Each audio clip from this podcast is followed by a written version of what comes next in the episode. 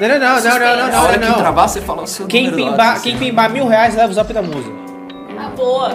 Mil reais só pro zap da música. Nossa, Ó, se você quiser por 500 eu dou. Vamos aí, Rizão. Ó o horário. Então o MBL News começa em 3, 2. Boa noite, queridos telespectadores. Já comecei falando alto, vai ter gente reclamando, mas é isso aí, é pra isso que a gente tá aqui. Quero ah, começar o dia de hoje apresentando meus queridos colegas de bancada. Alan Egami, a minha extrema direita. Isso. Boa noite. Ricardo Almeida. Olá. Na extrema esquerda, Guto Zacarias. E ela estreando hoje, abrilhantando a nossa bancada, Musa Miranda. Não, imagina, tava na sua câmera aqui agora. Boa noite, Musa. Mu- Musa tá tímida, gente. Tá bem tímida. E a gente vai fazer o possível para que ela fique mais, porque aqui é o bullying que impera. Ah, pessoal, antes eu tenho alguns recados a dar, Rafael Riso. Eu não sei se ainda tem pessoas que nos assistem no Facebook. Você pode me informar, Riso? Eu vou checar isso agora. Tá bom, então já já eu dou esse recado. Seguinte, pessoal, vamos falar dos prêmiozinhos de hoje. Tá, ó, o negócio é o seguinte. Dia 13 de julho, a gente vai ter congresso do MBL do Grande ABC. Márcio Colombo aqui, o Alegam, o pessoal tá fazendo um belo trabalho organizando esse evento que vai ser foda pra cacete. E, é claro, hoje o prêmio vai ser sobre isso. Falar um pouquinho do congresso tal, vai ser das 9 às 8 horas, né? O dia inteiro de palestras da, das pessoas da alta casta da política brasileira. O Guto Zacarias, Arthur Duval, Fernando Holliday, Renan Santos, Paulo Tafner, o homem da Previdência, Francisco Raso, assim, é, Renato Batista. O negócio é o seguinte. Quem mandar um pimba acima de 200 reais vai levar isso daqui. Isso daqui não é qualquer coisa. Deixa eu explicar o que é isso. Isso daqui é para o MBL Experience, que a gente realiza em todos os congressos do MBL. Basicamente, além de você ter entrada ah, livre, acesso dentro do congresso, ah, ah, no- nesse caso o congresso do ABC, você vai poder participar de um jantar com ah, as principais lideranças do movimento Brasil Livre, vai poder questionar o Mamãe Falei, vai poder perguntar pro Kim o que, que tá rolando lá no Congresso, como é que tá, vai falar com o Fernando Holliday, com o Renan, vai tirar dúvida de tudo num jantar muito agradável aí entre os nossos apoiadores e as lideranças do movimento, ok? A partir de 200 reais vai levar essa pulseira e Pra você que pimbar acima de 80 reais, você vai levar duas pulseiras, ou seja, você vai poder levar aquele seu crush no congresso do MBL do Grande ABC. Basta pimbar acima de 80 reais, vai pegar esta pulseirinha aqui, ok? O site, para quem quiser comprar ingresso, você que, ah, não vou pimbar aí e tal, depois eu compro. Primeiro que tem que comprar logo, né, Alan Gump, porque os ingressos estão chegando ao fim. O site é mbl.org.br barra congresso ABC. Tá dado o recado aí, a gente vai relembrando ao longo do programa as pessoas que forem entrando. Rafael Riso, será que a gente vai começar com aquela pauta lá do MBL de um Maitá, só pra mostrar pra galera? Se o senhor quiser, a gente começa. Pessoal, é o seguinte, ah, ah, fui informado que o MBL de Humaitá, onde é que fica isso, Rafael? Amazonas. No Amazonas, o núcleo do MBL, Ricardo Almeida, resolveu não esperar o Estado fazer Boa as tarde, coisas. meus amigos. Tudo bem, Resolveu Marcelo Cavalcante mostrar a força do indivíduo e eles foram lá e. É melhor mostrar o vídeo, né? Eu não vou ficar falando. Os haters, enquanto vocês nos xingam, o MBL trabalha. Dá uma olhadinha nesse vídeo. Boa tarde, meus amigos. Tudo bem? Marcelo Cavalcante com vocês de novo. Hoje, dia 30 de junho, eu estou aqui na frente do Hospital Regional de Humaitá. Tá ok? A gente veio verificar uma enfermaria que está funcionando sem ar-condicionado, com a pintura totalmente ruim, o, o sol entra dentro por falta de persiana e cortina. E existe um desconforto muito grande por, por parte de quem é atendida no Hospital Regional de Humaitá.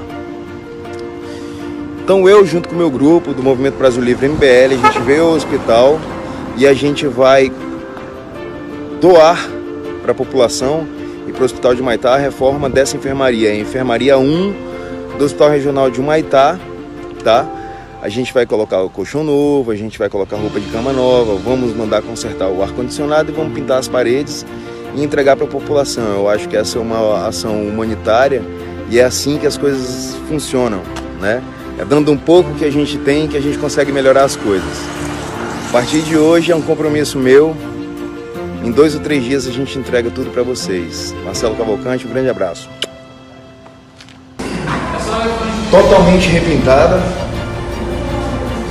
O ar-condicionado que não funcionava, que estava sucateado, está funcionando.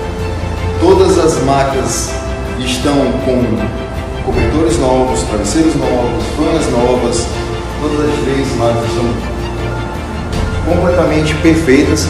As pinturas são novas, tá? E agora o meu agradecimento todo especial. Professor Ivo, grande parceiro nosso, conseguiu a nossa entrada até o hospital para que a gente realizasse essa obra e entregasse para você que quer ter um bom atendimento e quando chegava aqui nesse lugar, por exemplo, nessa enfermaria, estava tudo sucateado. Gerisvan é responsável por conseguir todas as pessoas que colaboraram para a construção. Mariana, chega para cá. A Mariana, peça fundamental, foi ela quem marcou os horários, ela que esteve aqui, ela que acompanhou o pintor, acompanhou o rapaz que colocava o insufilme, porque a gente chegava aqui o sol era tremendo, agora tem insufilme, né?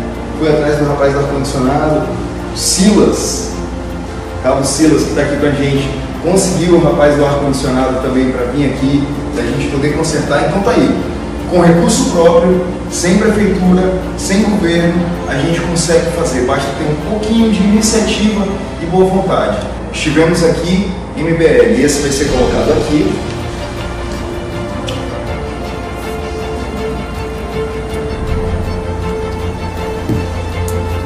E está entregue para vocês a obra da Enfermaria 1 no Hospital Regional de Humaitá.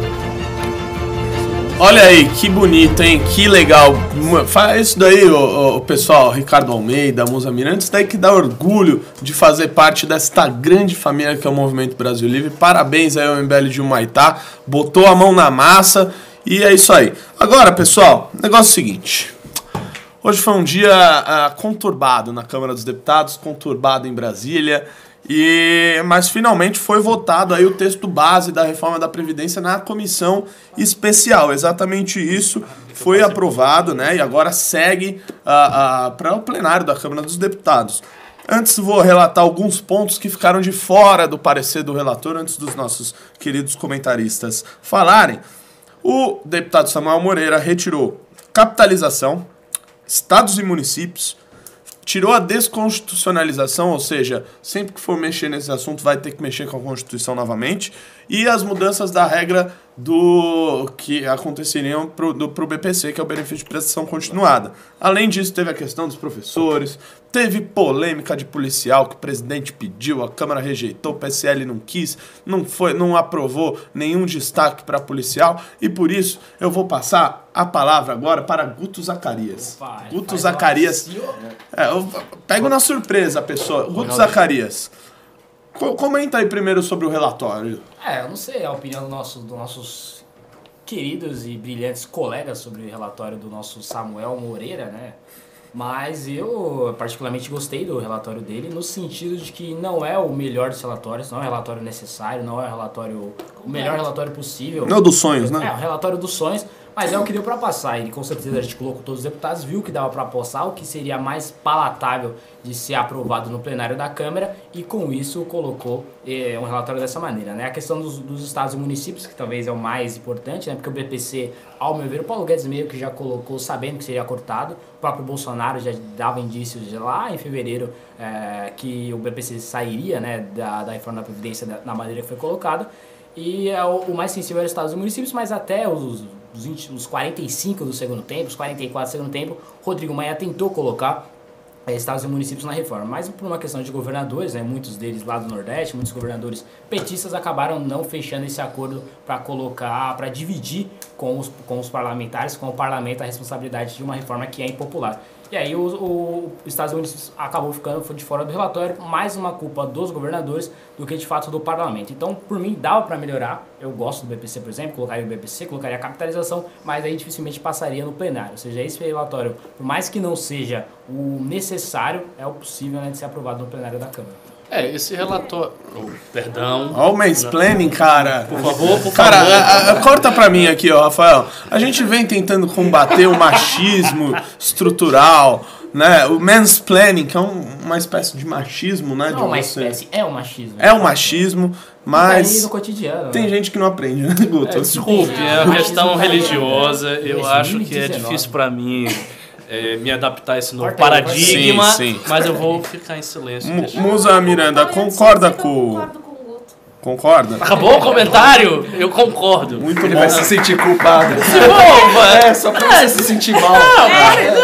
Muito obrigado pelo elogio. Com esses machistas aí, não. Ricardo Almeida, ah, depois do mansplaining aqui, o que, que você tem a dizer? Eu queria que você comentasse, ah, principalmente, dessa questão dos policiais aí, que Então. tem um bafafá. Deu, deu um bafafá, deu um bafafá. E, e convenhamos, acho que o Bolsonaro tá bem errado ali. né? Está bem errado. Agora sim, quanto a esses pontos que o Guto falou, já era de se esperar. Isso não foi surpresa para ninguém, né? A questão do BPC, a questão da constitucionalidade. Aliás, em relação à constitucionalidade, tem um ponto aí.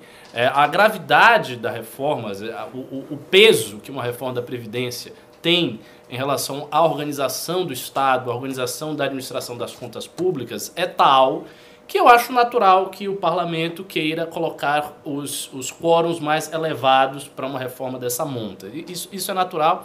E também em relação aos estados e municípios, era de se esperar. Houve uma pressão por parte dos governadores de esquerda, em especial do Nordeste, onde eles ganharam, o Nordeste inteiro, e eles fizeram essa pressão, a meu ver, de forma até equivocada, porque eles vão ter que fazer uma reforma da Previdência. É fatal que os governadores tenham que fazer uma reforma própria da Previdência, porque a situação dos estados também está péssima nesse sentido. Não tem nada positivo na reforma da Previdência para os estados ou para a nação. Então, isso- aí, isso aí não é problema. Agora, o que eu, é, o que é, é original, o que é diferente, foi esta escusa, essa exceção que o Bolsonaro fez em relação aos policiais. E eu vi algumas manifestações de deputados de esquerda e eu achei muito interessante e engraçado, porque parecia que a esquerda ali falando era a maior defensora histórica dos policiais.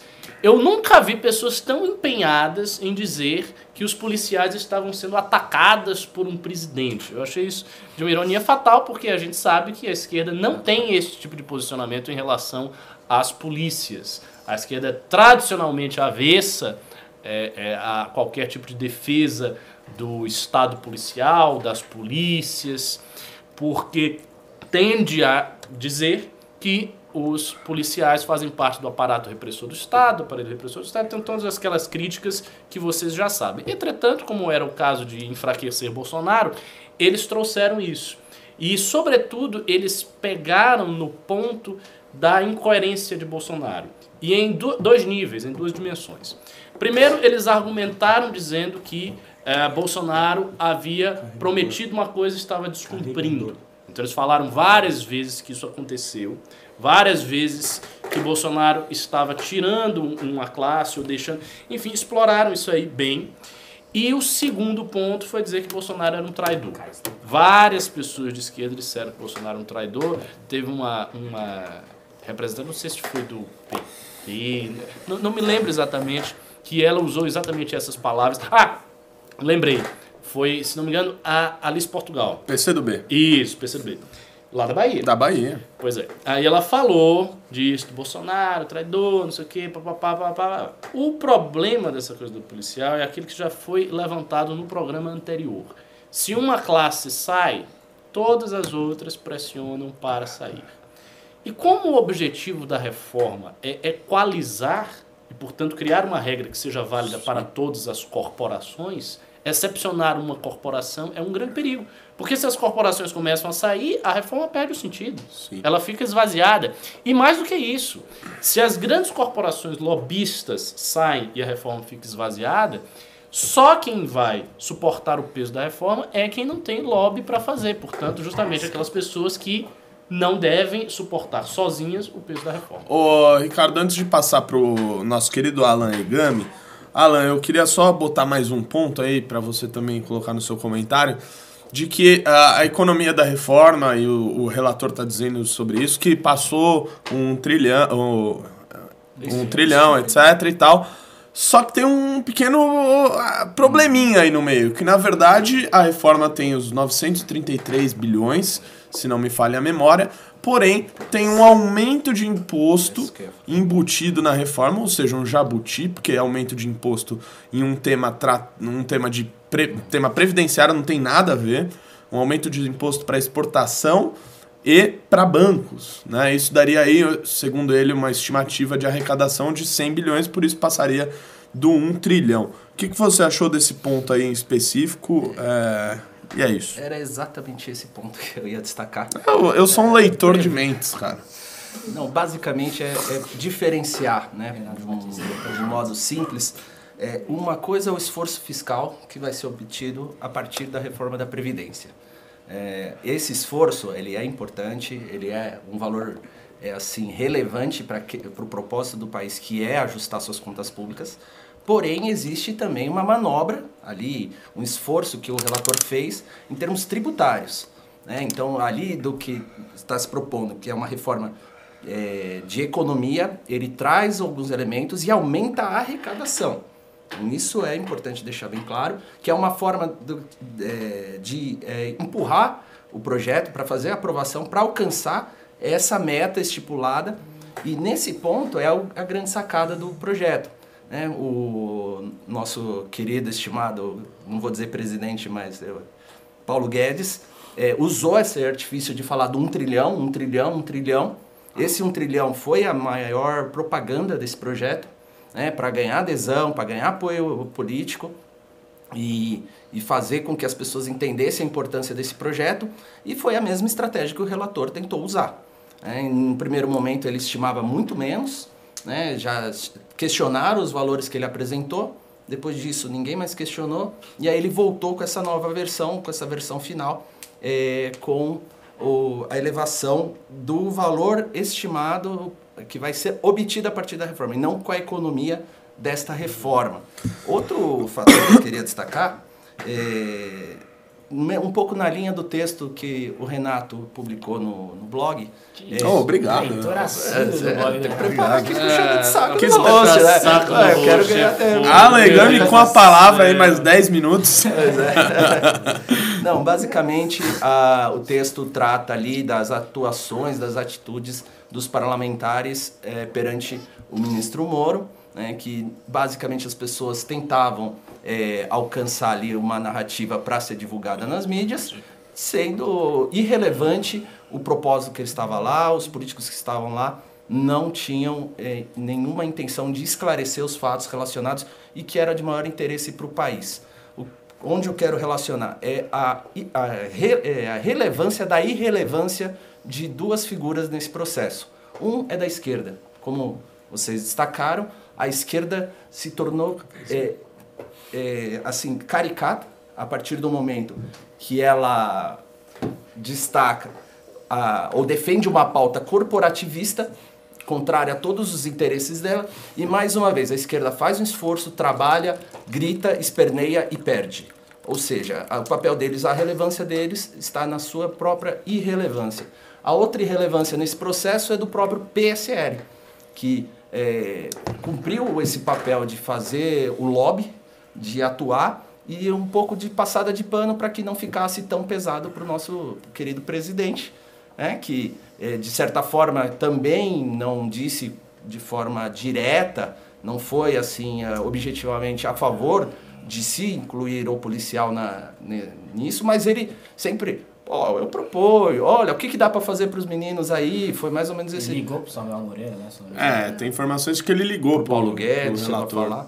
A- agora, é, o que foi dito dava a insinuar assim, ó, vê o que dá para fazer aí. Não foi incisivo. Mas quem fez o papel sujo foram esses deputados, os 22, que inicialmente o Kim denunciou, né, ali, aí foram para cima do Kim, falaram que era tudo fake news e na realidade ficou comprovado que na realidade aquele partido, o PSL, cumpre essa missão só de fazer o, o trabalho sujo do, do presidente. Não, A gente critica muito, às vezes, liderança do governo, etc. Acho que nesse caso em específico eles atuaram Mas corretamente. ali, o líder do governo é da corporação, fez o pedido, inclusive. ele- Ah, sim, o ele- Major, o Major. Eu me Major- referia a Joyce Rassman. É, a Joyce entrou na jogada, inclusive no lugar do. Valdir.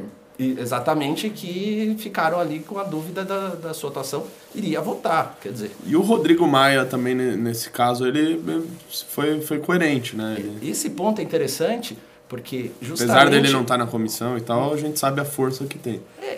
Isso é um pouco comprova a, a falácia do que era a tese do dia 26 contra nós. Né? O, a- o que se dizia, inclusive Bolsonaro ali antes do dia 26, tinha dito: olha, o país é ingovernável, olha, não se faz com troca, né, o toma lá da cá, não se faz política desse jeito.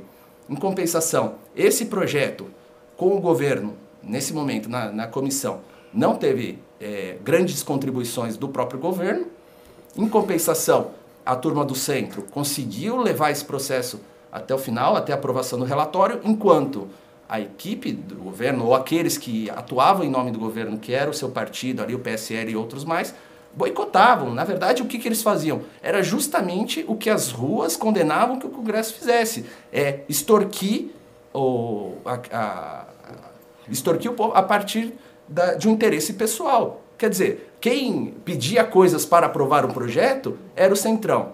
Agora chega na comissão, quem pediu coisas foi o partido do governo para aprovar esse projeto. Quer dizer, então quem estava com a razão de ir para a rua e, e, assim achincalhar o Congresso Nacional, eh, jogar a pressão, toda a responsabilidade por eh, por, eh, pela Previdência ou pela Previdência. Acho que a narrativa caiu a partir da atuação do, do PSL ali na. na Eu, tenho- eu Câmara. tenho uma curiosidade, não sei se vocês sabem me dizer, mas é uma curiosidade que eu tenho. Este imposto sobre os bancos, qual é o fato gerador? Como é que vai funcionar exatamente? Alguém sabe sobre isso?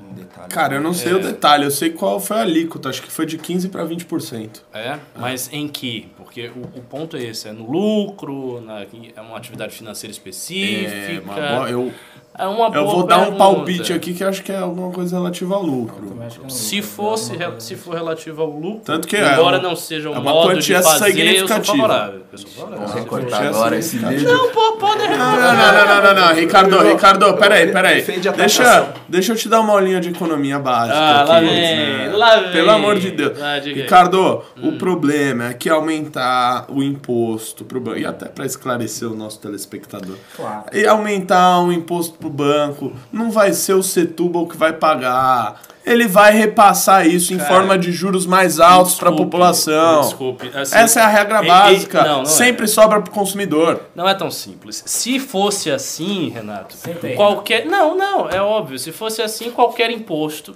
sobre qualquer tipo de operação empresarial deveria ser retirado. Porque você pode raciocinar desse jeito para tudo. Então, se você tem um imposto, por exemplo. Mas é lógico, evidente. tô concordando, é a aula que você acabou Porque assim, se, veja, se é esse o princípio, ah, então se você, fa- é, se você aplica um imposto X para uma determinada operação ou para o lucro, o que seja, e isso vai ser repassado automaticamente para o consumidor. Não é assim, para você tudo tá, tá desfigurando. Não, não tô Ricardo Almeida, argumento. Ricardo Almeida, A gente a já população né? brasileira já paga imposto demais, as pessoas já pagam imposto demais. Eu Qualquer aumento de imposto no Brasil, na situação atual, vai ser repassado. Não, mas veja, quando você está falando, ah, a população brasileira paga imposto demais. Paga, porque nós temos imposto regressivo, nós temos imposto sobre consumo, você sabe disso. Se um imposto é sobre o lucro, não necessariamente, ah, então vai repassar. Não, não é assim que funciona. Vai, vai ser assim. Tá, tá bom, profeta. Não, não, você acha que não? Não, não. Você acha que o, não o, necessariamente. o, o, Não, não, o, o, o- sei lá, o Setúbal lá, ele vai estar lá assim, ó, Às vezes perde. Eu, vezes- eu vou pagar, vou lucro. pagar porque eu gosto de pagar. Não, funciona assim. Às, às vezes você tem depreciação do lucro. Isso existe. Isso sempre sobra pro consumidor. Tem vai- duas coisas Você acha que não vai ter aumento de juros com uma medida como Com o essa? banco você tem que fazer duas. Se você só fizer isso, é um problema. Você tem que fazer duas coisas. Você quebra o oligopólio bancário, coloca concorrência. Ou não A é? gente É, não vive. é O óbvio. Falou. Você coloca concorrência, portanto você tem Claro. várias opções. Ah, então a gente ainda vai quebrar o oligopólio dos caras, vai aumentar o imposto e não vai querer que eles repassem. Desculpa, não, isso aí é utópico. A questão não é essa. Se você quebra Você é o oligo- o oligopólio. Não, se você Não, eu tô dizendo que, que aumentar um imposto em um cenário em que a gente vai Veja. quebrar o oligopólio que é positivo, essas pessoas com certeza vão repassar. Não, não é tão simples, porque uma vez que você tenha quebrado o oligopólio, você tem mais opções, portanto você gera concorrência, portanto você tem os bancos disputando o espaço, Disputando coisa que eles não fazem isso. Veja, quem é que mais lucra no Brasil? E, tá, a esquerda tem esse discurso, eu sei, a esquerda tem esse discurso, mas é um fato. Os lucros dos bancos brasileiros são absolutamente exorbitantes numa situação em que a economia está uma bosta. Isso é um fato, todo mundo sabe disso. Foi na época do PT, continuou e está até hoje. Então você tem duas medidas para você equalizar essa situação. Você quebra o oligopólio, aumenta a concorrência, facilita as regras de formação bancária e coloca imposto sim sobre o lucro dos bancos. Os caras têm que pagar, é óbvio. Tanto que É, você tá Mas, assim, querendo o- dizer o que não é, mo- que não é o suficiente. isso- veja, o modo como isso foi feito. 15% você botar- não é você suficiente, tem que ser 20, desculpa, 20 pra mim já, já tá beirando roubo. não. Argumento libertário. Já tá É, beirando é, roubo. Porque o o Renato. Já tá assim, beirando. assim, 20%? os bancos O que, que é isso? Dão Sim, dinheiro Renato para este rapaz. que As que é pessoas não sabem Não disso. sabe. É? Esse homem é, é- é bancado pelos bancos. É, é, um- é o típico argumento de quem defende aumento de imposto.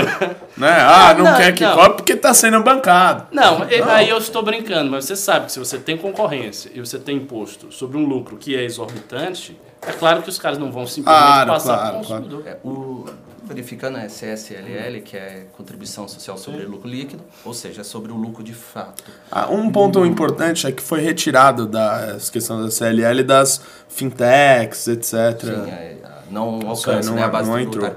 Só que assim, é- é- essa parte tributária ela é, ela é complexa. Seja do, desse aspecto da repassar ao produto, tá?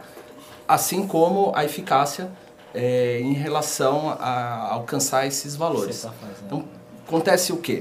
Hoje, as grandes corporações não, não, não são beneficiadas diretamente também na questão tributária. Eles têm grandes bancas, eles têm outras formas é, de análise, análise tributária, com analistas, que fazem com que eles peguem essa ideia de 5 bilhões, estima os 5 bilhões. Você tem a capacidade de aumentar na cesta de serviços isso daí, passar e pulverizar isso em milhares de contas O que existe para todas as empresas. vai existir, ele pode, ele vai se capitalizar, ele judicializa, por exemplo, essa questão. Eu sei. eu sei. Depois, os 5 bilhões que eram estimados não entram no, no cofre. Do, da, da reforma, ou seja, não vai reverter o, o resultado efetivo esperado pra, pelo relator. E o pior, o consumidor de, existe essa potencialidade. Não estou dizendo que vai ser, mas Existe essa possibilidade, até porque isso está sendo feito de maneira subreptícia, sem uma reforma tributária ampla. Não, isso Pessoal, O que é necessário é o seguinte: a Pessoal. reforma da Previdência tem que ser Ah, é, seguida. Subsequentemente, tem que Não, ter uma reforma tributária.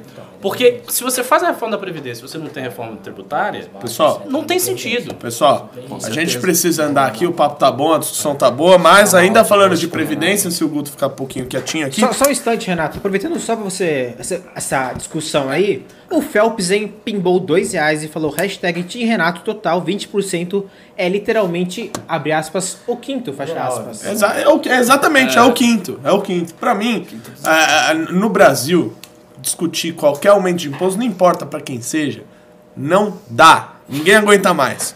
Vamos continuar. É. Vamos continuar Vamos aqui. ver o que que o Pessoal, vamos continuar fazer, aqui. mas deixa lá, o O problema Paulo, é dele, não é o nosso. Paulo Guedes concorda comigo. Pessoal, continuando aqui, mas ainda falando de previdência, o dólar operou em queda nessa quinta-feira, retornou ao patamar abaixo de 3,80, patamar que não ocorria desde março.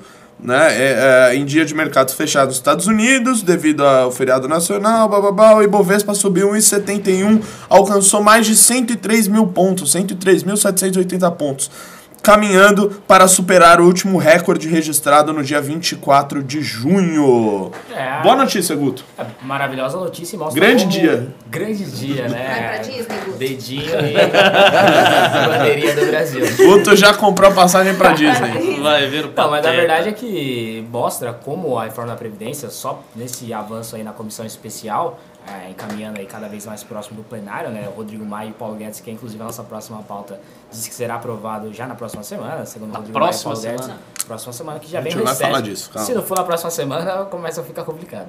Daí já fica... Já tá atrasado. Fica complicado. Mas é, mostra como essa reforma da Previdência é importante para os investimentos aumentarem, para o dólar ficar mais baixo, para a Ibovespa ter melhores índices, para a economia de fato respirar cada vez mais. Ou seja, só um, mais um avanço da reforma já dá esses índices tão bons. Né? Mostra como o Brasil tem essa necessidade de reforma da Previdência e como o mercado ele já vai reagindo a cada pequeno passo dessa reforma. É, é isso aí. Mais algum comentário, Musa? Não, tô me adaptando a Prefiro não comentar. Né? É, é, bom, continuando, ainda falando de previdência, pessoal, hoje o dia é bora previdenciar, né? Falar de coisa boa. O ministro Paulo Guedes, ele disse uh, uh, que a, a reforma da Previdência deve ser aprovada na próxima semana. Segundo ele, Acho que a Câmara dos Deputados vai aprovar antes das férias. Eu confio no trabalho do Congresso brasileiro. Acho que na semana que vem teremos bem apro isso aprovado. Eu não sei imitar o Paulo Guedes, apesar de outras diversas imitações que eu tenho muito boas. Ele disse isso num evento da XP uh, ah, Investimentos aqui em São Paulo.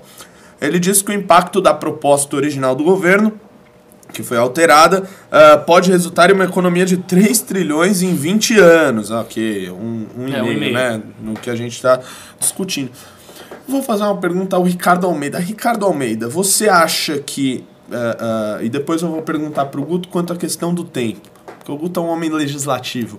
Mas você acha, Ricardo Almeida, que esse tipo de declaração do ministro Paulo Guedes, ela de certa maneira encurrala o Congresso, tipo, olha, coloca uma responsabilidade no, no, no, Congresso de aprovar na semana que vem, e a gente sabe que, assim, foi aprovado hoje, na quinta-feira, e o Guto vai falar melhor disso, não me parece que na terça ou na quarta-feira que vem vai ser aprovado no plenário. É, pois então, é. assim, esse tipo de declaração é positiva para o mercado, por um lado, porém politicamente não é boa. Como é que você avalia isso? Não sei se politicamente não seria boa. Eu acho que é uma, é como você falou, é uma forma de pressionar o Congresso. Ou seja, mesmo que ele não obtenha o resultado que ele quer, que seria aprovação na próxima semana, ele cria essa pressão. E veja, o que é interessante, ele cria a pressão do mercado sobre o Congresso. Porque dentro do Congresso tem vários deputados que têm uma boa relação com o mercado financeiro, inclusive o Maia. Então você gera uma pressão do mercado sobre o Congresso para a aprovação célere da reforma da Previdência. Então, nesse sentido, eu não acho que é uma declaração politicamente ruim. Eu não vejo, por exemplo, os efeitos desastrosos de uma declaração desse tipo. Eu acho que é uma declaração normal, natural, faz parte do jogo.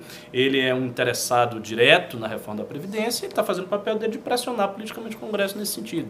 Agora, eu também não acho que vai sair na na próxima semana. Eu tô achando muito otimismo. Mas vamos ver, né? É, Guto Zacarias. É, de fato, Sai na próxima semana? É, de Sim fato, ou não? Comentando do. Que eu não, vai, sai ou não sai? Andreasa, momento Andreasa. Mas é, não vamos falar do Andreasa. De, é verdade, estará no nosso congresso ali, é. aqui em São Paulo. Tem, não, grande figura, gosto do Andreasa. É, o Paulo Guedes, ele tem tá com uma relação que começou muito boa com o Rodrigo Maia. Uhum. Teve algum, eles deram algumas bicadas ali, principalmente quando logo depois... Canelada! Logo depois, é, é que bicadas que o Samuel Moreira é tucano. Né? Ah, aí deu uma... falho. Mas aí teve essa questão que logo depois que relataram o Samuel Moreira, o Rodrigo, o Paulo Guedes saiu cuspindo é, abelhas africanas, né? e aí ele disse que o parlamento tinha de ser respeitado, que eles não têm compromisso com o Brasil, todo aquele papinho que, obviamente, os parlamentares falam, peraí, Paulo Guedes, a gente está aqui se esforçando para passar uma reforma da Previdência e você manda uma dessa. Então, Paulo Guedes se, é, passou um pouco, né, se excedeu, como diz o Arthur Moreira Duval, se excedeu nessa questão, e o parlamento, o próprio Rodrigo Maia, começou a cutucar ele, eles ficaram numa semana de bastante tensão. Então agora o, o Paulo Guedes dá um afago, dizendo que acredita que o parlamento vai fazer essa votação com celeridade. Né? Mas, conhecendo as casas legislativas, nós sabemos que geralmente as votações, também são mais importantes como é que são da Previdência, acontece de terça a quinta. Né? Hoje é quinta, não vai ter votação na, na, na sexta-feira, nem na segunda também, sexta, não porque são vagabundos, não que não seja, etc.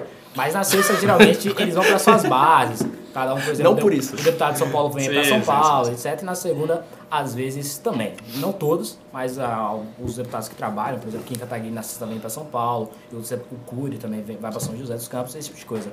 E aí acontece é, essas coisas. Então, as votações começam de terça a quinta. Então, na próxima semana, a gente tem de terça a quinta para votar esse final da Previdência. Eu acho que não sai, até porque tem muita negociação para acontecer. Mas. O, é... o Gutoi, permite uma parte. E depois da votação do texto base, tem a votação dos destaques. Isso. Que eventualmente não se dá no mesmo dia. Sim, né? Hoje, que é o caso da comissão, tá rolando os destaques até agora. Eu tenho certeza que vai virar noite. Uhum. Espero que saia ainda é, hoje no final da noite. Esse tipo de ceticismo quanto à data é, não se prova tanto no Congresso Nacional, se prova mais nas Assembleias Legislativas dos Estados e nas câmaras municipais dos municípios. O Congresso Nacional, isso desde o governo Temer, depois do impeachment, desde o da, do Eduardo Cunha na presidência da Câmara, ele tem votado as pautas boas para o Brasil em tempo recorde. Por exemplo, as MPs do Bolsonaro, ah, vai caducar, tem que votar hoje. Eles vão e votam hoje. É verdade. Na época do governo Temer, votaram um Congresso difícil, um governo difícil, com bastante polêmica, Lava Jato, etc. Votaram o PEC do teto, reforma trabalhista. Então, eles votam é, mesmo com essa celeridade. Então, dá pra dizer, ah, tem pouco tempo, acho que não vai passar. Não, geralmente passa, apesar do, do ceticismo que é óbvio ter.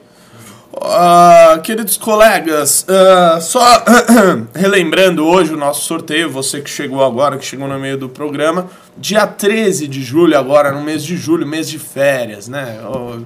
para alguns, né? Pimba! Não para todos, para mim não. Ah, dia 13 de julho teremos congresso do MBL do Grande ABC.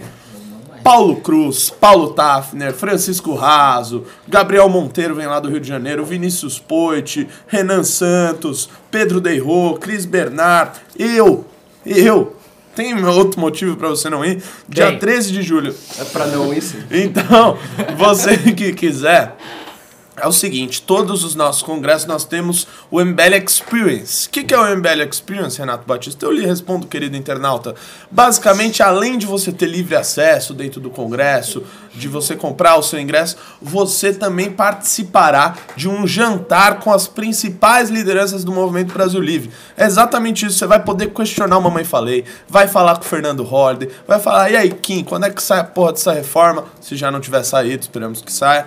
Então, este ingresso aqui, a gente vende, geralmente é mais caro, né? A gente está fazendo sorteio aqui por 200 reais de pimba, promoção. Então você vai poder levar aqui essa pulseirinha do MBL Experience, participar de um jantar com as lideranças do Movimento Brasil Livre lá no ABC, vai ser em Santo André, né, o Alan Gami? E você que fala, ah, não, não, não quero jantar com o Arthur, o Arthur deve peidar na mesa, realmente ele faz isso. Então você vai comprar, ó, o ingresso aqui, ó, 80 reais de pimbas, vai levar dois ingressos para esse congresso do ABC. E, ao que me parece, pelo MBL na estrada que a gente vem fazendo, do ABC vai ser o melhor. Até chegar o de São Paulo. Que aí E é se você mandar 300 reais, você tira o Renato do Congresso. É isso aí. Não, não tira. ah, não tira. Se faltar, eu completo. Então, assim, você que também quer comprar um ingresso, eventualmente, não quer mandar aqui no pimba, mbl.org.br barra congresso ABC. Rafael Riso, temos pimba sobre esta temática de previdência, que senão eu vou passar para a próxima. O, o Arlen Miller, nosso coordenador, é em São José do Rio Preto. É isso mesmo, né? Isso. E se não me engano, estadual ou não? Sim, São Paulo. Também? Exatamente. O Arlen Miller mandou 5 reais e falou pela quantidade de obstruções que o regimento interno permite, sem chances. Sem chance. O Arlen Miller é um cara do parlamento que do tem uma noção muito maior, tá lá junto com o Kim Kataguiri e. e- é, eu acredito na experiência dos rapazes que semana que vem vai ficar mais difícil. Mas o Rodrigo Maia também já deu declarações dizendo que, se for o caso, até prolonga a- a- a- antes de entrar em recesso. Ou seja, É, a questão é dá mais um recesso, tempo, né? né? Começa 18, 17, 16, uma Exatamente. datas, e aí eles ficam de férias um tempinho e aí não tem, É. não tem sessão legislativa. Daí fica complicado, fica pro próximo semestre mais ainda. Aí complica. Rafael Riso. Não, só um detalhe aqui. O Wellington Meirelles falou que você é uma delícia, Renato. Eu falei que pra ele se afastar porque você já é da Kelly. É, eu, eu não jogo nesse seu time aí. Ok? Vai. Acabou os primas desse tema? Do tema Cara, acabou. Tem uma info aqui de primeira mão, se você me conceder, por favor, cara. Primeira mão? Primeira mão, Bolsonaro escolhe advogado Carlos Veloso Filho para ser ministro substituto do TSE. Ele é filho do Carlos Veloso, né? Ministro do Supremo Tribunal Federal, e ele estava na lista tríplice. é, do- Tava na lista tríplice. Ele escolheu um, um cara membro do- da lista tríplice, filho de um STF, seja Bolsonaro ali. Ao meu ver, fez um- uma boa escolha ali. Ele estava dando indícios que escolheria um cara de fora. Falou, ah, não preciso escolher. é, De um fato, ele três." não precisa. É, De fato, ele não precisa, mas É, já era as um problema. democráticas... Já era problema. Né, havia essa informação, era. Fala mais alto. Essa informação era, essa- era quase certa já há alguns dias. É, ainda É, bem, ainda bem. Parece ser um bom nome, com experiência, filho de um ministro do Supremo Tribunal Federal. Essa informaçãozinha aí trazendo pro programa. Muito bom. Aqui é MBL News, informação em primeira mão. Vamos à próxima pauta, meus queridos amigos. Teve declaração do Papa. Eu acho esse Papa muito polêmico, mas eu não vou entrar no mérito. O Papa disse ah, ah, que juiz deve seguir exemplo de Jesus e internautas citaram Moro. Segundo o Papa, Rezemos para que, que aqueles que administram a justiça possam trabalhar com integridade e que a injustiça que atravessa o mundo não tenha a última palavra. Amém. Esse foi. Amém. Amém. Esse foi o pedido feito pelo Papa Francisco em vídeo publicado nesta quinta. Pontífice fez um conteúdo especial para falar de justiça e publicou em seu Twitter. Para muitos internautas, a mensagem teria sido uma indireta ao juiz Sérgio Moro. Sérgio Molho. É... Guto Zacarias. Não, Guto Zacarias não, já falou muito. A musa? Musa Miranda. Musa Miranda, você acha que essa declaração do Papa foi pro Sérgio Molho? Óbvio que não. Eu acho que o povo tá muito esquizofrênico. Ele deu uma declaração imparcial dizendo para juízes serem imparciais. Ué, eu também, se eu fosse papa, eu também falaria: olha, juízes, sejam imparciais. É. Eu vou falar, não, assumam uma parcialidade, É, sejam exatamente. injustos. Ele falou o óbvio, Exato. né? É, Convenhamos, falou o óbvio. Os caras são muito trouxa. Eu vi o Haddad compartilhando isso daqui, moça, falando, ai, ó, o recado pro Moro. Ah, pelo o Haddad que não vai na missa desde a campanha. Né? Pelo amor de Deus. Mas, ô, Musa, o Papa é argentino, não é? É argentino. Né? Acho que Você ele- acha que ele tá falando do Brasil e Argentina, então? É o VAR. É um Falando que não VAR. teve Não VAR. entendeu nada. Porque eles estão reclamando do primeiro gol do Gabriel Jesus. Do segundo, Segundo, perdão, do. O, o, Que pa- foi quase do Gabriel Jesus também. o Papa tá reclamando de Jesus, é isso? Isso. Genial! Muito boa! Do Gabriel, do Gabriel Jesus. Então não tem nada a ver com isso também, Musa. Ah, Não, acho que não. Foi uma Só uma declaração. declaração normal mesmo, né? Como qualquer pessoa que está na posição dele faria. Olha, juízes sejam imparciais, olha que novidade. Tá rolando em algumas mídias aí, nas orlas bolsonaristas, que eu preciso de fato apurar, mas que o Papa ele já passa a agenda de orações dele no começo do ano. Então em janeiro ele fala, todo mês eu vou falar sobre isso, e desde janeiro estava dito que em julho ele falaria sobre juízes serem Então eu imparciais. blá, queria blá, blá. dizer que o Papa é a mãe de Ná. Exato, ele só se ele previsse. Será que Ele é o o Papa, Papa, é o né? Ele tem poderes. Será que o É, Papa tem é o um hacker? internet? ali diferente. Com superior. É, é, a lei, Gami. Bom, é, eu sempre tenho uma Você certa... acha uma besteira esse assunto, né? Não, não, pelo contrário. Eu acho, acho importante, mas o que eu acho importante nisso é justamente o aspecto mundano da- das declarações, a linha de declaração do Papa. É Assim, não vou dizer que é o padre Fábio de Mello que esquece de, de falar né, da vida religiosa, mas assim, são assuntos muito fora assim daquele contexto importante para a igreja, assim, em termos de né, para a parte interna, para seus membros, para acho que assim é uma certa ingerência num, numa- num assunto que não deveria ser tão é, é, tocado pelo Papa tão, de forma tão recorrente. Mas a justiça é um assunto importante. É, Sim, mas eu assim, não, ele não como mas a justiça dos homens. Esse que é o ponto. Mas ele está dizendo, assemelhe-se ao mestre que é Jesus. Sim, mas os juízes assemelharem a Jesus é um equívoco grande. Tá. É, é, imagina, Exato. pra ele ser imparcial. Não, não. Ah, pelo amor de Literalmente Deus. porque o juízo, aí a gente vai entrar no aspecto teológico. Mas vamos! Mas o juízo de Cristo é totalmente diferente da justiça dos homens. O juízo de Cristo absolve até o culpado. Então, quando se traz esse aspecto da lei, é, tem um, um equívoco gigantesco na, na, na relação entre Jesus Só e o juiz. dizer que na cruz ele perdoou, mas matou. Perdoa, mas o. o é, não. É, o bandido que estava ao lado de. de- o juiz, ele não, faz, não fez juízo. Mas na cruz, o que ele pôde dizer para o ladrão foi: estará comigo em breve, ali Não, no, perdoou, momento. mas matou, né? Não, ele não, né? Mas assim, o, seguindo esse rito, o bandido que está pedindo clemência, nesse caso também não terá um bom destino, né? Esse nosso amigo que está sendo defendido pela horda de eh, religiosos de Twitter que se converteram depois desse tweet. Mas eu vejo assim com certa preocupação, não é só nesse sentido. Eu vejo uma relação equivocada entre a, a, a religião e o papel dos juízes nesse caso. Ele aí ele entra até numa seara complicada da diplomacia, porque ele é um chefe de Estado. Ele está falando de quem? Dos juízes do Vaticano? Ele está falando dos juízes de outros países? Ele está falando de quem? Quer dizer, como pontífice, eu acho que entra num- numa confusão que não Olha, eu gera acho que é bons frutos. porque esquizofrênica, porque assim, pra mim ele foi muito claro ao falar que gostaria que tivesse imparcialidade Sim, quando você eu- julga é. alguém. Eu, não- eu acho que assim, esse tumulto que foi criado é uma esquizofrenia geral. Não, o tumulto eu concordo. Eu concordo que aí ele falou o óbvio Lulante. É, ah, o juiz tem que ser imparcial, ok. Isso é o que qualquer um faria. Mas ele é o Papa. Eu entendo, assim, eu não, eu não acho que tem alguma relação com um caso específico. E esse bafafá que deu porque relacionaram com o Lula, só isso. Eu acho que isso é equivocado. Porém, no papel de sumo pontífice, é um equívoco ficar lançando mensagens, inclusive que geram confus- confusões em qualquer sentido que ele eu, falar. eu já, já discordo. Eu acho que ele tá no direito dele de, de pro- proclamar o que ele acha que é justo, de falar sobre justiça, sobre imparcialidade, É, etc. mas mistura o aspecto religioso, né? Os juízes, Jesus... Não, mas você não acha que a população tá sem bom senso?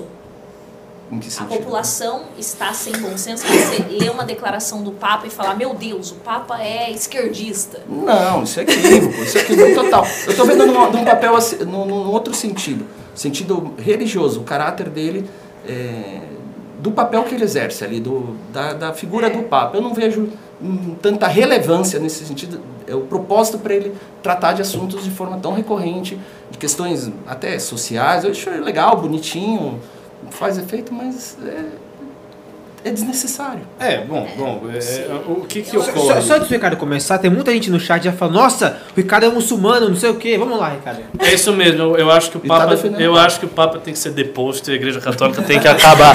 não, é mentira, mentira, Não, é- brincadeirinha. Não, não, é verdade. Não, é Não verdade. recorte. Não, fala, falando sério, eu, eu vou defender o Papa.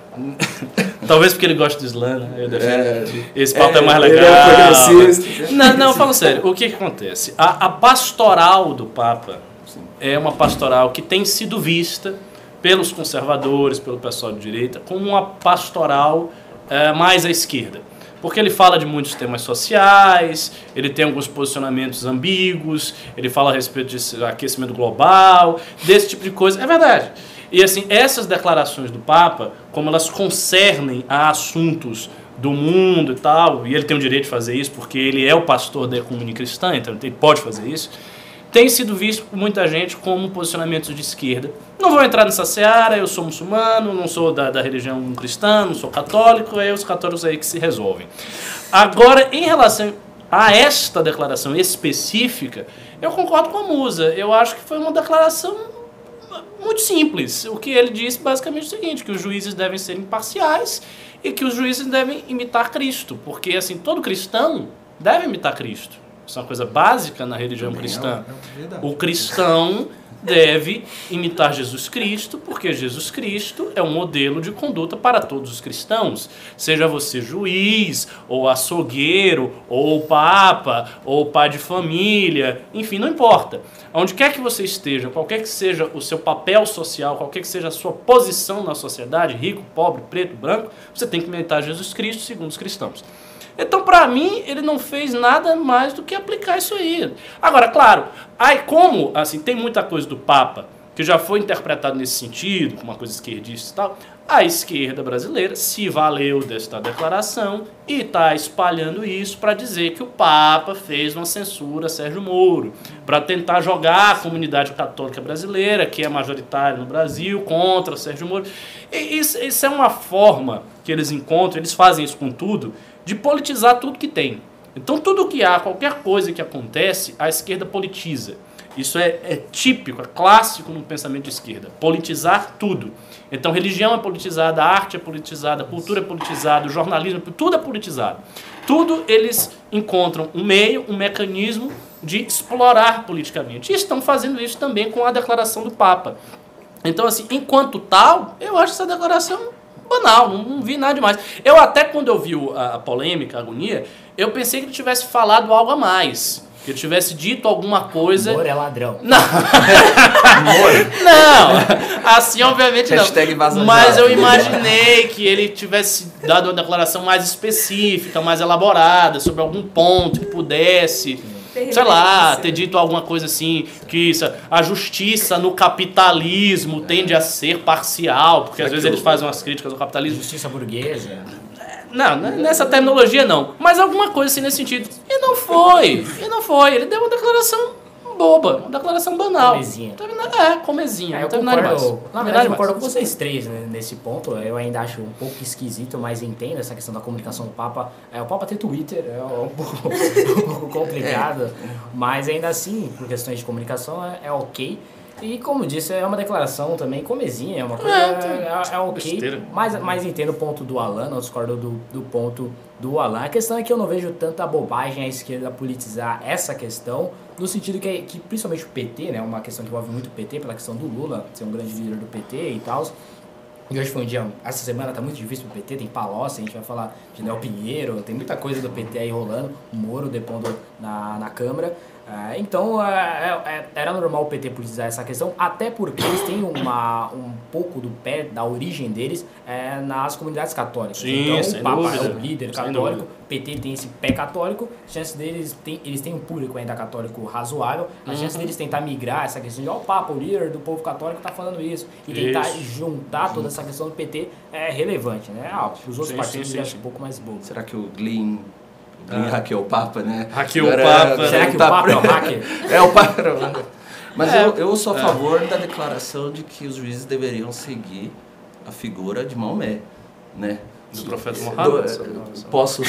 Ah, então nem vou continuar. Não, senão- fale, fale, fique à Não, vontade. Não, à não, vontade. aí seria fale, melhor. fale, fale, o, fale. o destino dos nossos condenados assim seriam melhores. É, mais ou menos, é. Isso foi uma cutucada? É, Eu acho que eu tô correndo um Não, é risco de é vida porque- aqui. A gente Não, vai porque estourar você uma quis, dizer, bomba. você quis dizer que a, a Sharia é dura com os Porque criminosos. os juízes poderiam seguir. E de um- fato a Sharia é bastante dura com os criminosos. Mas assim, na, na relação pessoal do profeta era um pouco diferente. Quando o profeta volta a Meca, só são um Primeiro ou segundo? Ai, meu Deus, eu vou cortar esse assunto. Ah, Ficou interessante. Ah, deixa eu falar, nada. Só Vai lá, vai lá. Quando o, pro- o profeta volta a Meca, ele perdoa toda a conspiração que foi feita durante 10 anos para matá-lo, etc. E, e condena apenas 4, quatro ou 5 pessoas. Foram quatro Então cinco. existe. E foi. Na volta à Meca foi. Então, assim, existe um aspecto Você de rahma. Não, várias. existe um aspecto de rahma, de misericórdia em relação à Sharia. Agora, de modo geral, a Sharia é bastante dura. Até porque a Sharia é um tipo de legislação pré-moderna. Sim, então sim. não pega toda aquela flexibilização e suavização da legislação que Concepção acontece ocidental, com né? Beccaria, século XVIII Isso. para cá.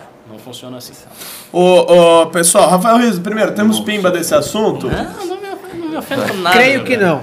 Não temos pimba desse assunto, a gente segue lembrando que hoje a gente está aqui, ó, no nosso sorteio, dois ingressos para o Congresso do MBL ABC, um congresso, um MBL Experience, né, convite para o Congresso do MBL, MBL ABC, mais jantar exclusivo com as lideranças do Movimento Brasil Livre. Ok, vamos à próxima pauta. Vamos falar de Léo Pinheiro. Léo Pinheiro, ele confirmou propina a Luiz Inácio Lula da Silva. Ele enviou uma carta à Folha de São Paulo. Ah, preso em Curitiba, Léo Pinheiro desmontou a reportagem publicada pelo jornal no último domingo, fabricada a partir de mensagens roubadas à Lava Jato e repassadas pelo Intercept. No texto, Léo Pinheiro rechaça a possibilidade de ter adaptado suas declarações para que seu acordo de delação premiada fosse aceito pela Lava Jato. Guto Zacarias quer falar sobre esse assunto? Quero, mas esse assunto eu li essa carta do Léo Pinheiro com um sorriso de orelha a orelha, Renato Batista, porque foi muito bom. No, no fim de semana, é, em um, mais um Vaza Jato que agora a Folha participa, é até bom que a Folha participe, é, no Vaza Jato desse fim de semana, rolou que, Léo que a delação do Léo Pinheiro ele mudou várias vezes, então os procuradores, até o que é bom, né, os procuradores foram sérios, tipo, esse Léo Pinheiro aí, essas declarações dele estão um pouco controversas. Ele falou uma coisa na, na semana passada, outra coisa essa semana, e aí a Folha deu a entender que os próprios procuradores não acreditavam tanto assim na delação do Léo Pinheiro. Aí o Léo Pinheiro pegou o seu papel e sua caneta e desmontou essa matéria do Intercept, Folha e companhia é, razoavelmente limitada, dizendo basicamente de que a delação dele não, não foi só não foi só a delação dele que condenou o Lula. Toda a delação dele é baseada em provas, baseada em papéis, em documentos e visitas, documentos apreendidos na casa dele, do Instituto Lula. Então, independente dele ter mudado essa declaração, as declarações foram comprovadas. Não foi, ó, o Lula fez isso, isso isso. Daí foram lá na casa do Lula e prenderam. Não, tem que provar o que ele disse. Então, o Pinheiro, além de. Porque ele é condenado na questão do triplex, ele reforça que a condenação, inclusive dele e do Lula, são verdadeiras, que as provas contidas é, na condenação do juiz Sérgio Moro são verdadeiras. Provas, inclusive, que condenam também o Léo Pinheiro. Então, ele, como é quase uma confissão, etc., até ele já ter feito delação premiada, ele confirma e desmente muita coisa que aconteceu, desmente até com veemência é, as coisas veiculadas no Intercept e na Folha de São Paulo. Então eu recomendo que vocês leiam essa carta porque está muito bom, ele elucida, coloca em vários pontos, bem didático, é, vários pontos, inclusive várias provas contra o ex-presidente Lula. Aliás, um ponto a respeito disso. Me parece óbvio que todo esse bafafá em torno da declaração do Papa foi feito como estratégia de contenção de risco de dano. Por quê? Porque saiu isso aí do Léo Pinheiro Sim. e a esquerda rapidamente resolveu utilizar esta fala do Papa para subir isso como trend topic, subir esta pauta e encobrir isso aí. Porque aí eles pegam isso e dizem, ó, tá vendo, parcial, e aí esquece esse assunto. Então, Será que existe eles isso também. fariam? Não fariam Claro da mesma que sim. Mesmo Ah. se não tivesse a delação? Acho que eles tentam explorar. Ah, mas aumenta, aumenta. Tipo, Você, você vê Força, que uma né? coisa vai, vai sair, aí você joga uma Força. outra notícia mais forte para tentar encobrir aquilo que está saindo. Isso é óbvio. E outra, eles achavam que esse negócio do. Se você quer falar? Não, Eles achavam que esse negócio do Intercept ia gerar uma re- repulsa da população, da classe média contra o Sérgio Então, Moro, que as pessoas iam passar a sentir que a Lava Jato era parcial, iam perder a confiança na Lava Jato, etc, etc. Não aconteceu isso. Ah, os, os vazamentos estão cada vez menos impactantes, cada vez que o, o Glenn diz, ah, eu tenho mais um, as pessoas não estão mais ligando, e eles têm que tentar, de alguma maneira, requentar o assunto. E agora estão requentando usando o Papa como porrete. É, exatamente, né? essa questão é bastante boa, elucida muito que é uma excelente estratégia contra essa, esse papinho aí do Moro é, imparcial, ou parcial, no caso do, da esquerda, né? Ou seja, olha esse conjunto de provas aqui, o sujeito. Olha. Ah, mas olha, não, tá, olha essas provas aqui, qual dessa prova é falsa, né? Me Ah, mostra. mas o Papa. É, o Papa falou. Mas, assim, do, o aspecto político, eu acho que o, o efeito foi um prejuízo realmente para a esquerda, né? Assim, foi uma das melhores... Foi um, do melhor- um dos melhores esclarecimentos quanto à condenação do Lula, de fato, ali. Tá bem didático, tá bem direto quanto às provas, né? Especialmente ele citando coisas que não se falavam tanto, como testemunhas que trabalhavam na obra que não faziam parte. Hum, dentre outras ali que assim a, a narrativa cai por terra facilmente. O que é assim um outro aspecto também em relação à carta é que talvez a repercussão ela foi inesperada essa repercussão política uma vez que a declaração dele é um ato meio que pro forma juridicamente porque uma vez surgindo uma uma denúncia entre aspas da, ainda que mal feita é, que rela- relacionada à delação dele, ele precisa se an- antecipar e já fazer uma declaração formal de que, olha, não, não foi isso que aconteceu, porque ele tem interesses em defender aquela, a- o ato que ele praticou, até porque não foi homologado ainda. Apesar de, de já seguir o seu, seu curso e produzir as provas necessárias, ele ainda não é um ato perfeito e acabado. Então, os advogados dele, com certeza, orientaram, fizeram, né, elaboraram isso daí. Então, juridicamente, não era um ato tão relevante. Foi do, do ponto de vista político, de fato, que, que foi um estrago maior Perfeito. na história toda. Então leiam a carta do Léo Pinheiro, que é Não adianta, você acha que eles querem saber? Não, tô falando do nosso Eles público. vão né? É o Papa. É, nosso O Papa falou. É, imagina, fala Fala mentira. Rafa Rizzo, temos pimbas desse assunto? Não temos filme, mas gostaria de ler uns comentários aqui. O Alan, Eu, você fez Tá uma, uma estreia primorosa hoje. As pessoas comentando, o japonês foi cirúrgico, Pra parabéns começar, a ele ele. não estreou hoje, ele já fez outra Ah, mas vez. deixa eu e- elogio. E já foi muito. E já, A estreia comigo. Renato, deixa de ser ciumento. e já foi Com muito elogiado da Nossa, primeira vez. Renata é muito. O Paulo Henrique Gonçalves comentou, o Amber tem uma fábrica de japoneses fodas. Ah, muito bom esse comentário. Isso aí. Vai, Renato. Vamos levar o Alan pra Brasília. Tô zoando. Muito obrigado. Não é muito a dele. Vamos à próxima pauta, pessoal. Teve votação. ah, quer dizer, teve não. A votação do pacote anticrime será adiada, exatamente. O grupo de trabalho da Câmara que discute o pacote anticrime adiou para a semana que vem a votação do relatório que já inclui ajustes ao texto original enviado pelo ministro Sérgio Moro, inclusive com mudanças propostas por grupo de juristas comandado pelo ministro do STF, Alexandre de Moraes. O objetivo do grupo é fechar um texto até o dia 16, antes do início do recesso, para que ele seja levado à votação no plenário no segundo semestre. O, o Guto Zacarias. Guto Zacarias, sempre por dentro da atividade legislativa. Fale. É, de fato, é, o o que deixa um pouco mais complicada a questão da própria reforma da Previdência, que se a reforma da Previdência ficar pro segundo semestre, a chance do pacote de crime ficar pro começo do ano que vem é razoável. Óbvio que dá para tramitar duas reformas, mas já não foi o que aconteceu no primeiro semestre desse ano.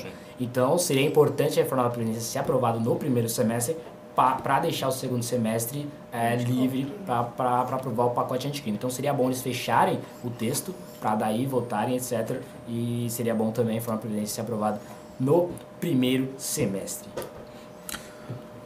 Ricardo, Musa.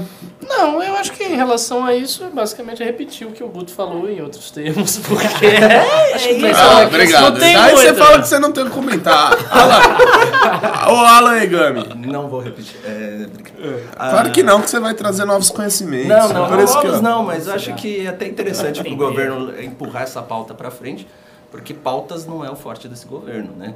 Então, de Tá repente vendo? tem um Ah, assunto tá abrindo espaço segundo- pra ele falar?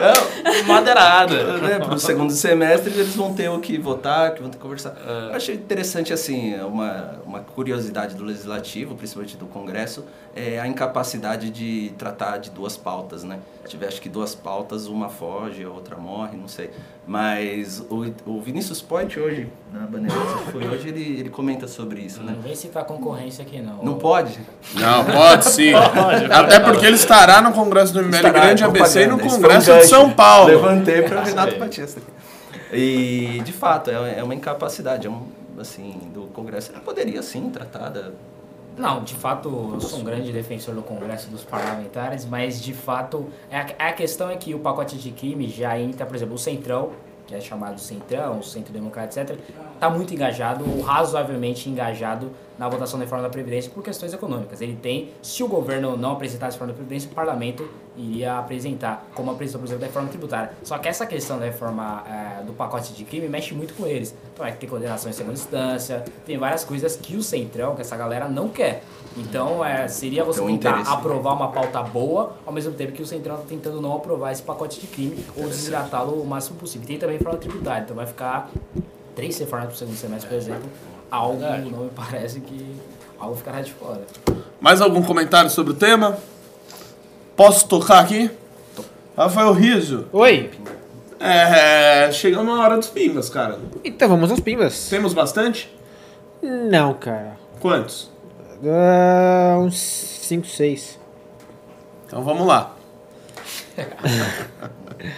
Vano mandou 5 reais e falou: É impossível aumentar a concorrência e aumentar impostos, pois quanto mais imposto, mais difícil fica para os novos entrantes. Exatamente. Ele botou entre parênteses Ricardo sobre os bancos. Exatamente. Com Toma essa aí, Ricardo. de- Mas As não é, fintechs estão mas não, fora mas e não eles é são assim. potências concorrentes. É, não, não- e- e, na verdade a Não correlação não é essa. Você pode ter um imposto X ou imposto X mais Y em uma alíquota determinada e ter a concorrência do mesmo jeito. Não, não, não ficou claro o que você falou. Ficou claro. Não, o que eu, Bom, o de que que lado eu você tá, falei é a o seguinte, não existe uma relação rígida entre você aumentar o imposto e concorrência. Você pode ter a concorrência e ter um imposto um pouco maior. O que impede a O que concorrência... impede o a que entrada impede de a novos concorrência- entrantes seria um imposto não, alto. Mas é isso não que é o isso. Mas não é isto Mas não é que isso. impede. O que impede são as regras. O oligopólio bancário é estabelecido. Imposto não é nada. mas não, mas o que impede são as regras mesmo. Não é o fato de que tem um imposto lá de 10% e vai aumentar para 15, não é isso que impede, são as regras. De 15 a 20. Para fazer, re... para você conseguir fazer um banco, se você quisesse, ah, eu quero abrir um banco aqui no Brasil, que você não consegue porque as regras são tão difíceis que ninguém consegue alcançar isso. Esse é o problema, não é imposto. É, assim, de fato, há meios de fazer com que o imposto impeça a concorrência. Claro. Dentre elas, é a própria legislação tributária, a incapacidade do, do, do player menor Isso. entrar no mercado porque ele não consegue lidar com a legislação toda.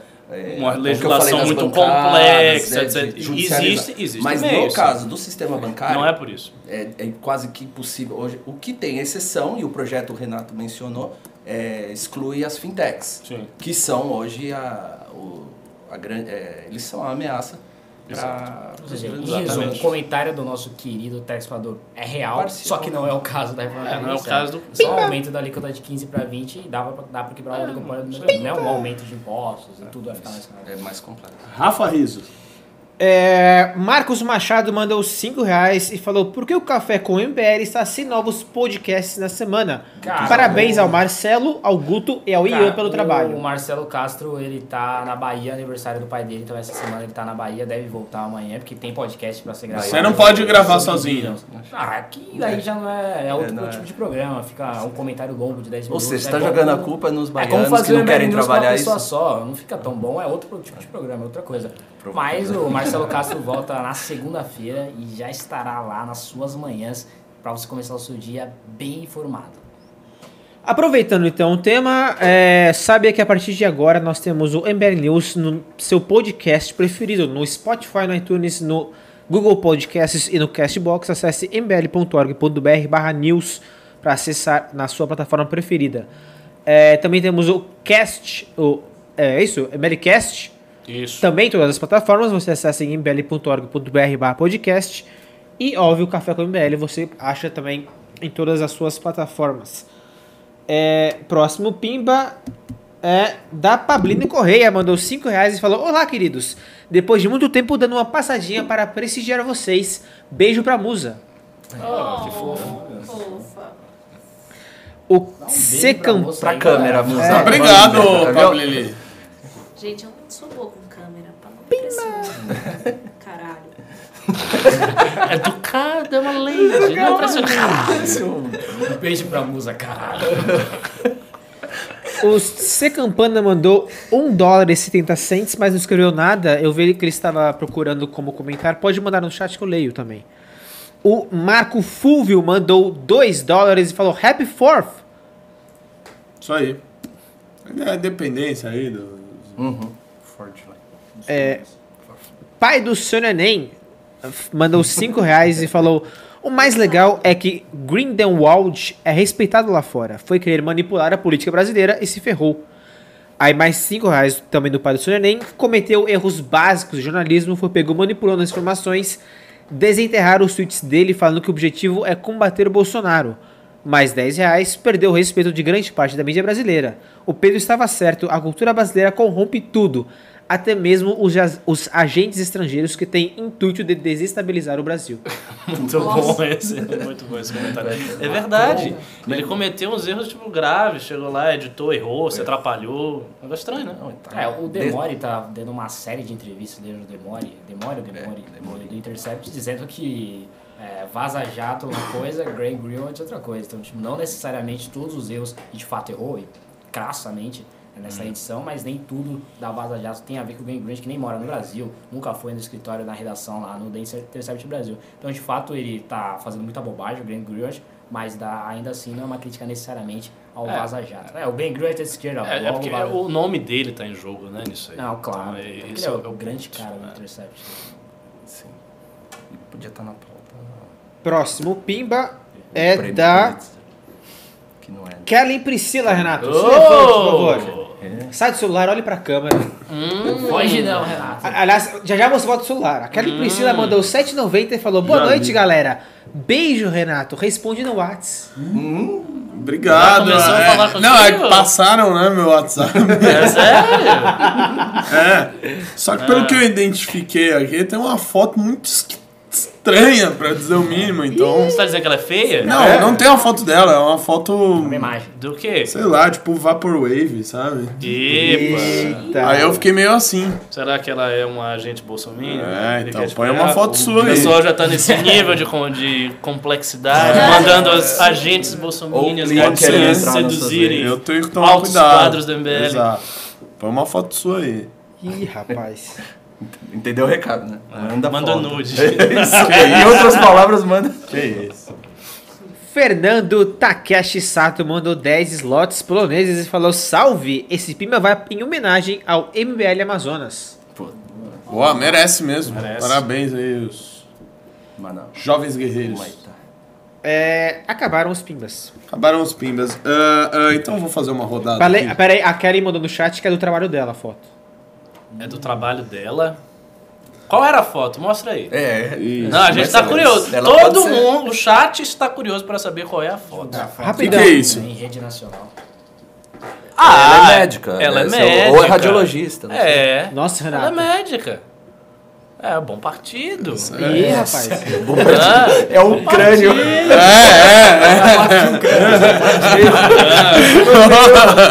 é Parece que é. Parece que é.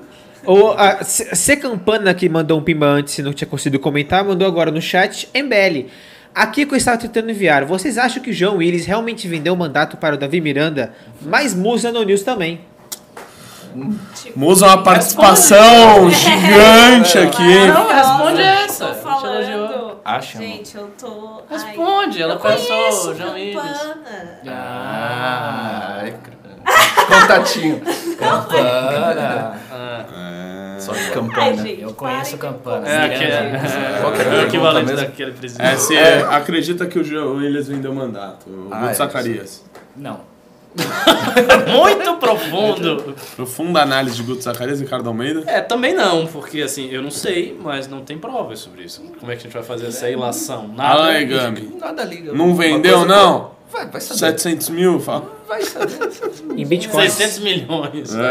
É uma, é uma coisa, aqui não tem muita lógica. Tipo, Exato, talvez lá o cara só também. se sentiu ameaçado e saiu mesmo. Tipo, talvez seja isso. Não, talvez ele quis aparecer e criar uma E ele tá Criar um curtindo a ótimo vida. Deixa o tava cara lá, o Davi. Miranda não tá fazendo. O Davi Miranda virou o Fátima Bernardes do Glenn Grant. Falam mais do Glenn Grant. E o que, isso afetaria? O fato de tal dele, Davi ali, no mandato, na- no vazamento, o vazamento por si só. Eu acho que ele ficou cansado, Eu consigo ver, desistiu, Eu falou. achou que ia virar ser o Caetano Miranda é dessa um geração. né? pior do que o João Willis, acho. O João Willis faz mais barulho do que o Davi Miranda. Então você tá elogiando o João Willis. Não, pra mim foi bom o João Willis sair e ficar o Davi Miranda. O Davi Miranda não faz tanta coisa no Ah, Congresso quanto o João Willis. É verdade. Ele causava o João Willis. Causava. Tem mais aí. Rafa?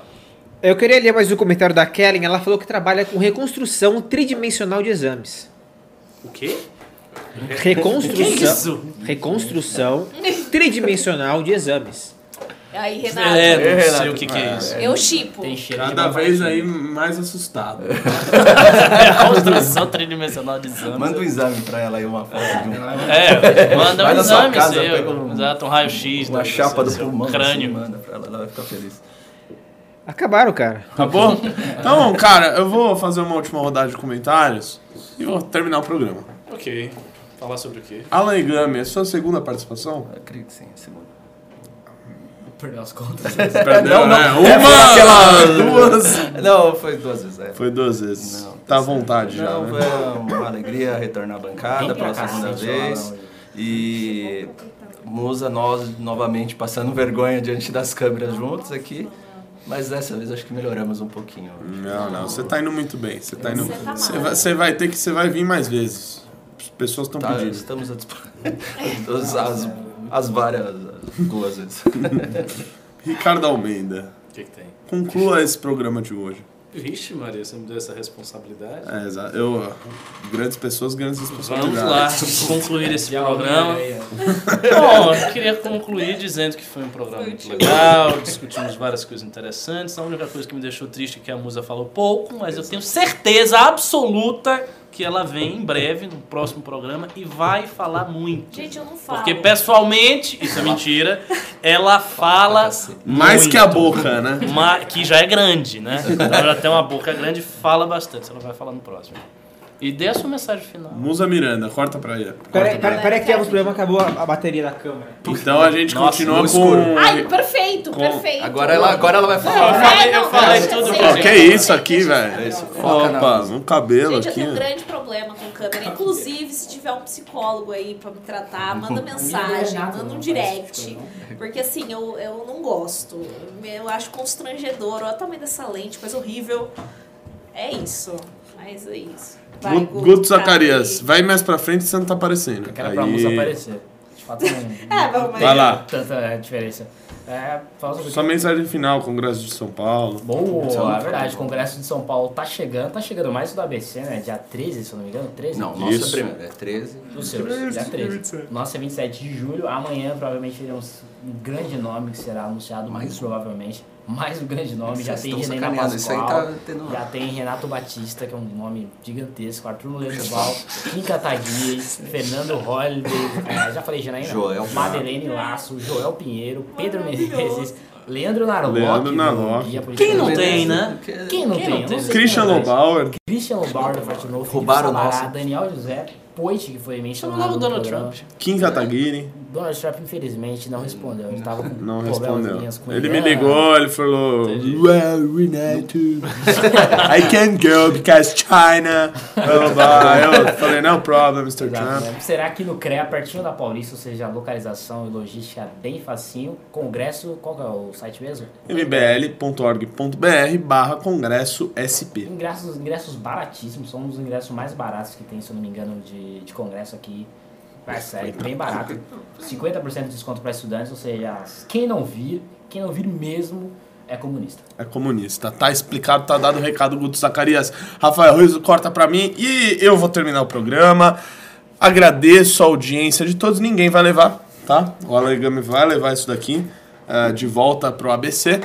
E agradecendo a presença de todos mais uma vez. Sempre um prazer estar aqui nessa bancada, principalmente estar aqui no meio, podendo ah, ah, ditar as regras do programa, quem fala, quem não fala.